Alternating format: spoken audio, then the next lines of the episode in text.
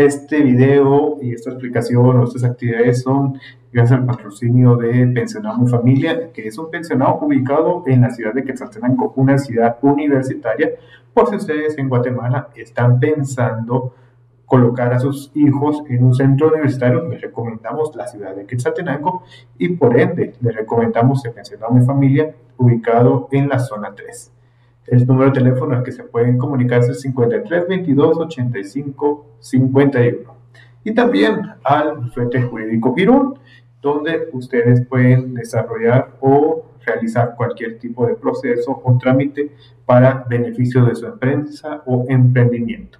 El número de teléfono del bufete es el más 502 7767 6653. El más 502 es el código de área de Guatemala para las personas que nos están escuchando en otros países. Entonces, marquen el más 502 7767 6653. Y si ustedes quieren ser parte de los patrocinadores y que nos apoyen en ese tipo de actividades, nos pueden contactar al teléfono mediante el WhatsApp más 502 3319 5629 o al correo electrónico demandas arroba conciliación de. Y bueno, vamos a entrar en materia y vamos a explicar de qué trata la cláusula arbitral, las preguntas y respuestas que muchas veces nos hacemos nosotros al momento de redactar un contrato o al momento de que nosotros estamos haciendo un negocio jurídico con otra parte sobre por qué es importante colocar una cláusula arbitral y cómo tiene que ir una cláusula arbitral y en dónde tiene que ir la cláusula arbitral para que al momento en que tengamos un conflicto nosotros lo podamos resolver a través de un proceso de arbitraje. Y eh, no es de balde que muchas veces eh, en mis prácticas comparemos a las cláusulas arbitrales con los cimientos de una casa. Es decir, desde que se empieza a planificar, desde que se empieza a construir una casa, es decir, desde los cimientos, tiene que estar bien hecha. Caso contrario, puedo estar yo colocando un lindo techo, unas lindas paredes, unas lindas ventanas, unas lindas puertas de madera fina, pero si los cimientos no funcionan, entonces cualquier movimiento telúrico o un buen tarrón o cualquier evento que tenga el suelo se puede venir para abajo la casa. Lo mismo pasa con la cláusula arbitral. Podemos decorar de todas las maneras y platicar de todas maneras de qué trata un proceso arbitral, pero si la cláusula arbitral no está bien específica, bien detallada, bien construida, se nos puede venir para abajo un proceso judicial mediante algunos de los recursos que se puede interponer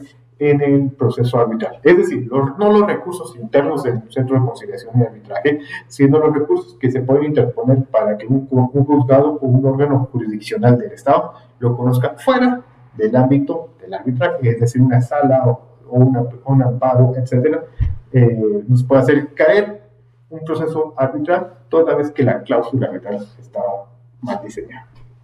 Entonces, tenemos varias preguntas y, y es, de eso se trata esto, de hacer preguntas y respuestas. Lo primero que nada es, ¿qué es una cláusula arbitral? Nosotros como Centro de Conciliación y Arbitraje Sociedad Anónima, que es una entidad constituida en la República de Guatemala, eh, nos, nos damos o tenemos la definición de que es un convenio por medio del cual las partes, ya sea a través de una cláusula compromisoria o de un compromiso arbitral, deciden someter el proceso de arbitraje todas o ciertas controversias que hayan surgido o puedan surgir de entre ellas respecto a una determinada relación jurídica. Es decir, si hay un conflicto mediante la cláusula arbitral, estamos diciendo que lo vamos a resolver mediante el arbitraje. Pero muchas veces los conceptos a la audiencia que nos está escuchando en otros países eh, puedes decir, no, pues solo eso pasa en Guatemala. No, en diferentes países se ha utilizado una ley modelo de la CNUDMI sobre arbitraje comercial internacional creada en 1985, con enmiendas en, en el 2006, las cuales en su artículo 7 nos menciona que es un acuerdo entre las partes que deciden someter a arbitraje todas las controversias, ciertas controversias que han surgido, pueden surgir entre ellas respecto de una determinada relación jurídica contractual o no contractual. Es decir, podemos tener relaciones extracontractuales que se puedan desarrollar en el arbitraje. Y nos da otro concepto también, ese mismo cuerpo legal.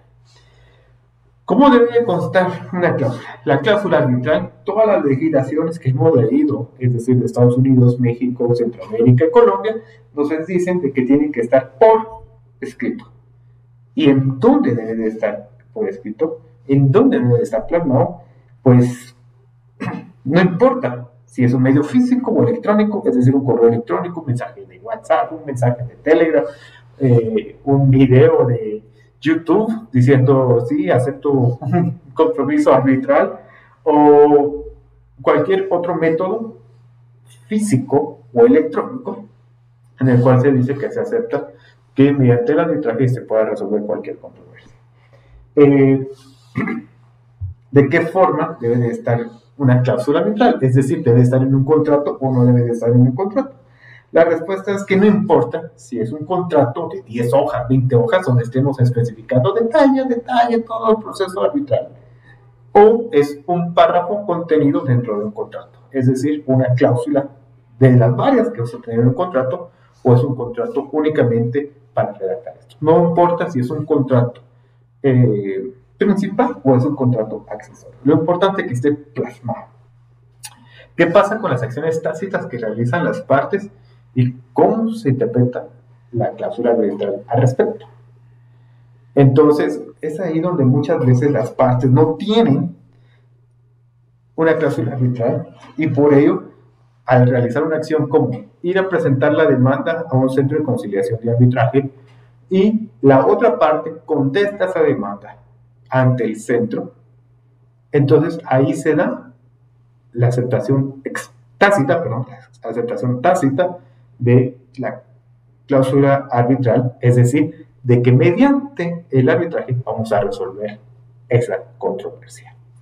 ¿Cuál es la denominación que tiene esta cláusula arbitral para las personas que nos están escuchando en diferentes países? En México, saludos a los compañeros de México, se le llama convenio arbitral. En Colombia se le llama pacto arbitral, mientras que en Guatemala, El Salvador, Honduras, Nicaragua, Costa Rica y Panamá se le llama acuerdo arbitral. ¿Y cómo nace? Ya lo dijimos, nace a través de un contrato o una relación extracontractual. Es decir, colocaba o coloco un ejemplo